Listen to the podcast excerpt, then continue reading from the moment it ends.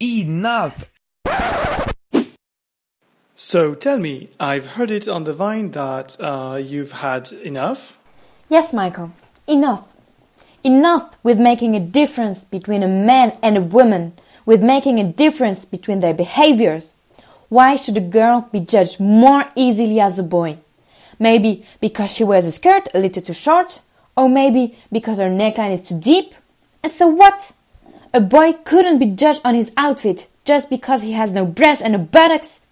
How did we come to turn these female assets into pervert thoughts? Seriously. So, according to the society, a boy can afford to honk a girl, to touch her ass by the way, to call her a slut only because of her outfit? So, that is meaning that a girl is no longer allowed to dress as she wishes without being insulted? A few months ago, I watched a video in which, in which young women are dressed in skirts, shorts, crop tops, holding panels on which questions were asked to men. Some men said that these women deserve to be raped, that this is what they wanted and what they asked for. Am I the only one to think that the behavior of these men is unacceptable?